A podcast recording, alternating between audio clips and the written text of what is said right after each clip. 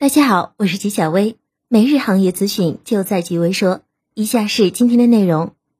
六月八日，作为中国半导体代工龙头，中芯国际提交科创板首发申请后，三天即进入问询环节，创下科创板审核新纪录。六月七日晚，中芯国际仅用四天便交出了首轮问询的答卷，再创科创板审核问询最快回复记录。十日，据科创板上市委公告显示。中芯国际首发六月十九日上会，这一速度也创下了科创板目前最快 IPO 速度。纪晓薇表示，估计中芯国际的上市速度会超过寒武纪。六月九日，重庆市首批国产化计算机在西南计算机有限责任公司成功下线，这意味着中国航天科工集团国产化计算机重庆制造基地正式投产。据重庆晨报报道，首台天越国产化计算机。是重庆市第一台从芯片、操作系统到主板等全部核心元器件完全实现国产化生产的计算机，由中国航天科工集团第二研究院七零六所自主研发，并委托西南计算机公司生产，标志着重庆市国产化计算机从无到有，实现了零的突破。纪晓薇认为，过分追求完全国产化并不可取，也不一定能够真正带动本土产业发展。六月九日，上海证监局披露了中金公司关于上海合金硅材料股份有限公司辅导工作总结报告。二零二零年三月四日，中金公司与上海合金签署了辅导协议，并于二零一九年三月六日在上海证监局进行了辅导备案。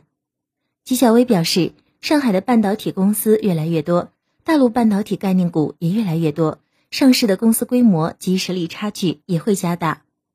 专门为芯片设计工程师提供仿真和验证工具的 EDA 细分行业，是整个半导体行业生态链中最上游、最高端的节点。业内可能认为，美国对华为实施制裁将对美国芯片设计软件供应商造成沉重打击，但事实上，这些美国公司的最新的财报并未显示出放缓的迹象。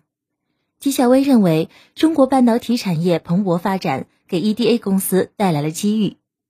根据吉邦咨询旗下拓普产业研究院最新统计，全球前十大 IC 设计厂商，二零二零年第一季营收及排名出炉。高通受惠于五 G 产品策略奏效，以及新冠肺炎疫情催生的远程工作和教学需求大幅成长，营收摆脱连续六季年衰退的态势，重回龙头宝座。几位点评：如果没有疫情，因为五 G，所有人都看好今年半导体产业的发展。可是疫情阻碍了消费者的需求。六月十日，科创板上市委第四十次审议会议公告显示，同意西安瑞联新材料股份有限公司发行上市首发。根据股书显示，